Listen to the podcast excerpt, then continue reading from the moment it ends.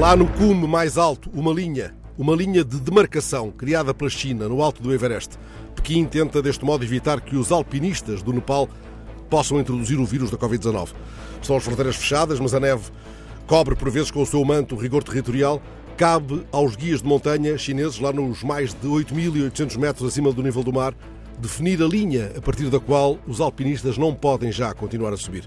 O Nepal já vai na segunda vaga. Os Himalaias estendem os cartazes, mas há o receio de que os alpinistas que chegam do sul possam trazer com eles, de novo, o vírus.